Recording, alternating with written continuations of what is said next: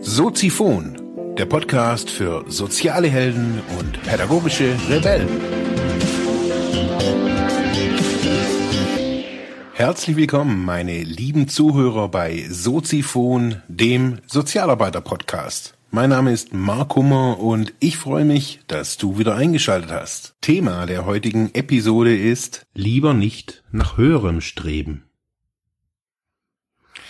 Ja, meine lieben Zuhörerinnen und Zuhörer da draußen im Internet. Heute ist Sonntag und ich habe gedacht, ich mache mal eine ganz demütige Sendung, in dem es hauptsächlich darum geht, nicht nach höherem zu streben. Nein. Ich habe mich mit dem Thema nach höherem Streben ja aus verschiedenen Seiten jetzt schon irgendwie genähert. Ich erzähle ja immer wieder irgendwie von der hohen Taktung, in der wir heute in unserer Gesellschaft leben. Das, was wir ja auch alle so wahrnehmen.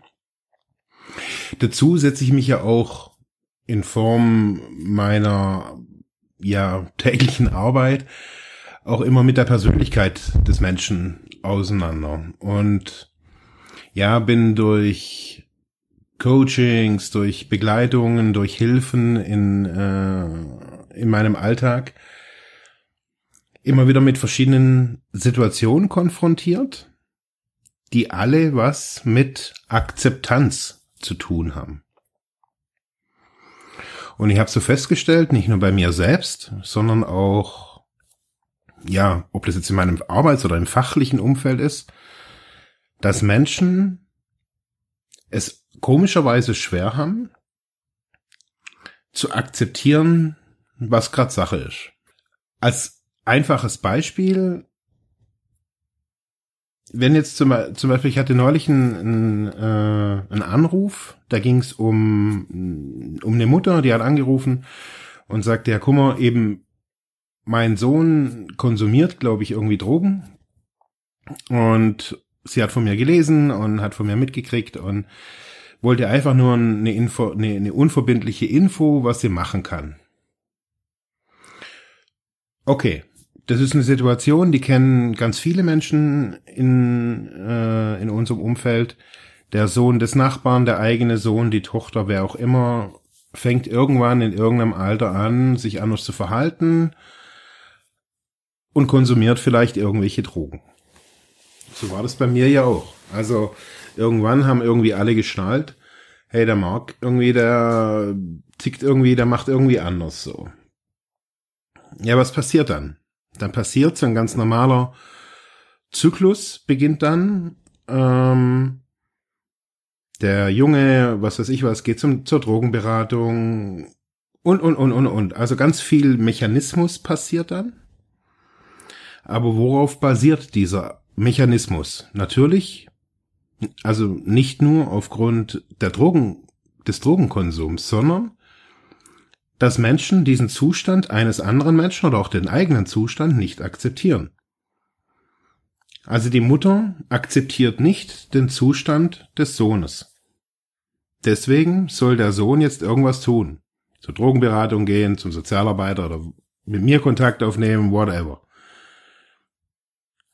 Jetzt kann es sein, dass dem Sohn das halt vielleicht aber halt gerade irgendwie taugt. Wie auch immer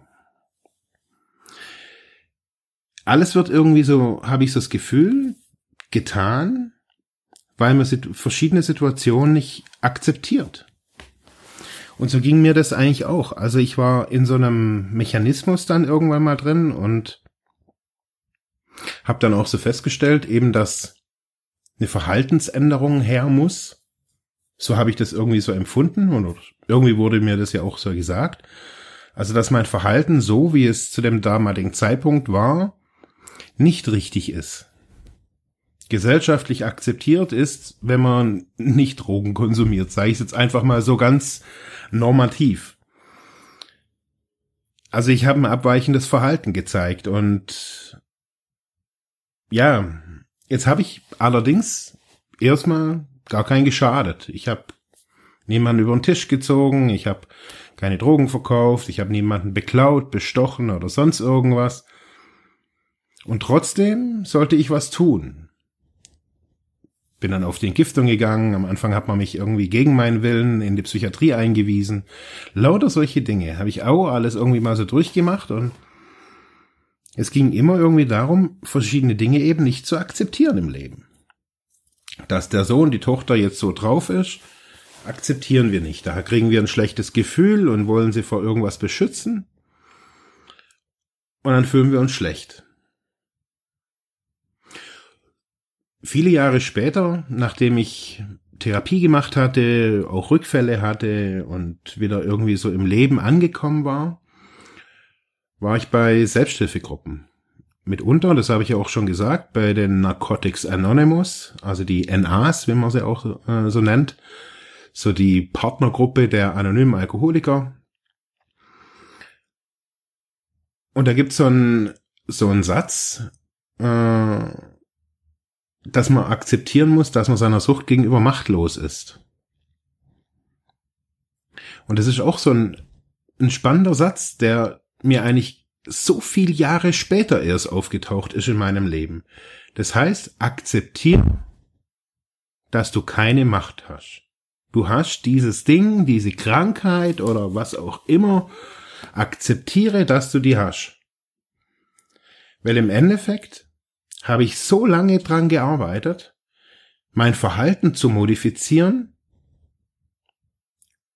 um nicht zu akzeptieren, dass ich das hab. Das musste irgendwie weg. Das musste irgendwie, ich musste irgendwie anders sein. Durch Psychotherapie und was weiß ich, was ich alles machen musste, sollte, weil ich halt irgendwie wohl doch nicht richtig bin. Um nachher, nach zehn Jahren, hier in Ravensburg, am Donnerstagabend in einer Gruppe zu hocken und zu lesen auf einem Blatt Papier, wo anscheinend irgendwie die ganze Welt kennt, nur ich nicht, zu dem Zeitpunkt, wo drauf stand, hey, akzeptiere, was Sache ist.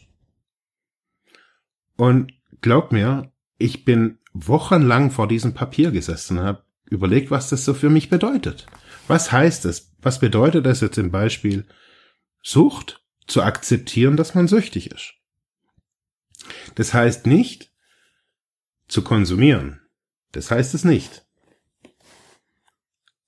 Das wird leider oftmals damit verwechselt. Und das habe ich für mich auch so, so, so festgestellt, so dass, dass, ich, dass ich das nicht verwechseln darf. Da, ich muss da die Begrifflichkeiten ganz klar trennen. Weil im Endeffekt übertragen heißt es so, wenn man jetzt ein, körperliches Gebrechen hat, dass wenn ich jetzt irgendwie mir einen Finger schneid, dass das anscheinend wohl nicht richtig ist, dass ich jetzt da Schmerz empfinde, dass es mir Blut rausläuft. Ich muss da eine Verhaltensmodifikation finden, um quasi mit solchen Schnitten im Finger anders umgehen zu lernen. Aber darum geht es gar nicht. Ganz einfach und ganz banal haben es die NAs wirklich auf den Punkt gebracht. Es geht um die Akzeptanz, um das Akzeptieren des Ist-Zustandes. Da kann man ganz viele Management-Seminare sogar dazu besuchen, habe ich auch festgestellt, in späteren Jahren. Die Akzeptanz vom Ist-Zustand bedeutet, das kann bedeuten Neustart, Neustart. Wenn ich da stehe und sag, okay, ich bin süchtig, okay, ich bin krank, okay, ich bin dem und dem nicht gewachsen. In einer Beziehung kann man sagen, hey, ich bin mit dieser Beziehung überfordert. Das darf man, das darf man sagen, auch nach fünf und zehn Jahren. Auch wenn man verheiratet ist, kann man sagen, hey, ich bin überfordert, ich weiß nicht mehr weiter. Dann akzeptiert man die Situation, dann akzeptiert man den Ist-Zustand. Und wenn man den Ist-Zustand nicht akzeptiert, dann verhindert man permanente Veränderung einfach auch.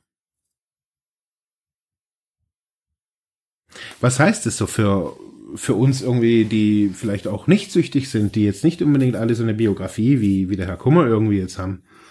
Was heißt das zu akzeptieren und nicht nach höherem zu streben? Heißt das irgendwie zu sagen, naja, ich habe halt jetzt irgendwie einen Hauptschulabschluss und das akzeptiere ich, weil auf der anderen Seite ist ja auch das Überwinden von Grenzen was, was uns ja, ganz eigen ist uns Menschen. Das ist Evolution. das Überschreiten von Grenzen, verändern, anpassen, das Stärkere und so weiter, alles Mögliche. Und jetzt komme ich daher und so wie viele andere wahrscheinlich auch und sagen, hey, akzeptiere, was da irgendwie ist. Was heißt es, irgendwie in seinem Alltag immer wieder zu akzeptieren? Und wie, wie, wie kann man sowas üben? Zum Beispiel nehmen wir mal einen Streit an. Wir werden in diesen Streit hier reingezogen, zum Beispiel. Wir sind in Freu unter Freunden, wir diskutieren, aus dieser Diskussion entsteht ein Streit. Jetzt werden wir irgendwie den Streit irgendwie, wenn wir halt irgendwie uns da irgendwie, ja, mitdiskutieren, werden wir da irgendwie auf irgendeine Seite gezogen.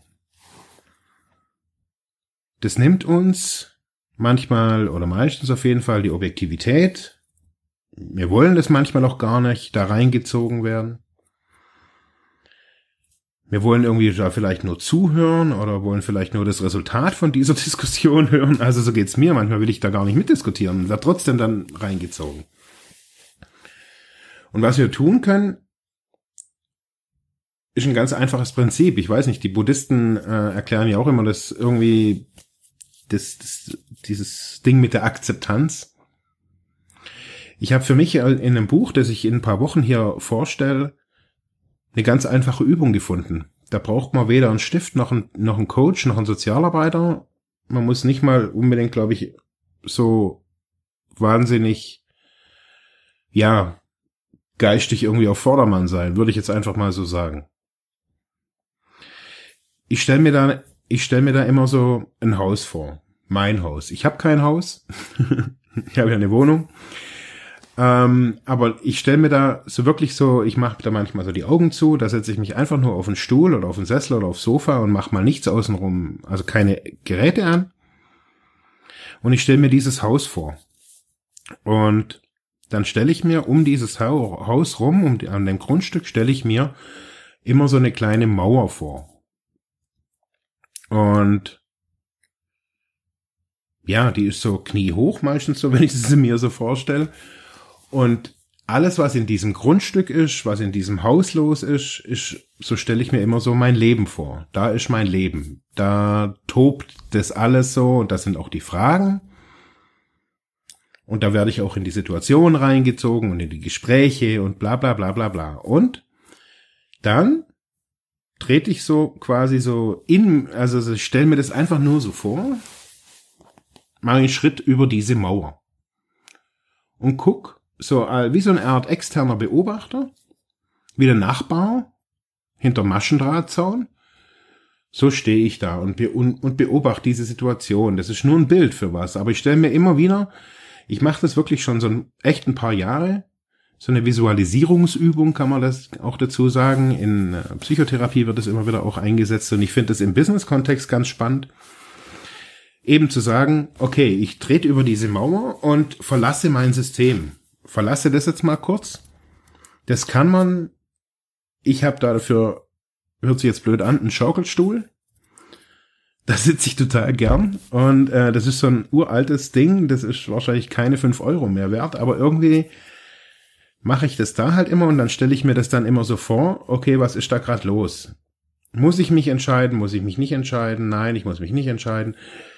Und dann kann ich das geschehen lassen. Dann kann ich diese Situation vor meinem geistigen Auge, sage ich jetzt einfach mal, so ein bisschen abspielen lassen. Und dadurch, dass ich das tue, akzeptiere ich diese Situation. Und das ist das Spannende. Nur aufgrund dessen, dass ich einen Schritt zurücktrete und mir das nur vorstelle. Das kann man machen, wenn man in der Situation ist, wenn man das stelle ich mir manchmal vor, wenn, wenn ich Coaches bei mir habe, also Klienten, die dann irgendwie da sitzen und dann stelle ich mir manchmal diese, diese Mauer irgendwie vor und betrachte diese Situation, die Geschichte, die er mir erzählt, von dem Problem, das sie oder er hat, ähm, betrachte das aus einem neuen Winkel, aus einer neuen Perspektive. Und dadurch, dass ich das aus einer neuen Perspektive be betrachte, akzeptiere ich diese. Also das ist wie so ein Fotograf, der ein Foto macht.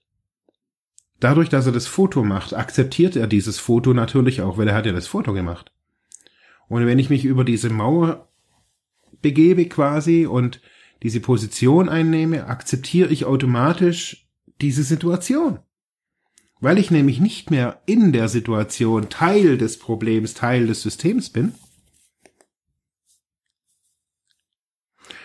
Und wenn wir das schaffen in unserem Alltag und, und rausfinden, in wie vielen Momenten, also für mich ist es manchmal wirklich erschreckend, in wie vielen Momenten des Alltags, wenn ich morgens um sechs aufstehe und abends um, keine Ahnung, um zwölf ins Bett gehe, wie viel mal ich nicht akzeptiere, was ich sehe.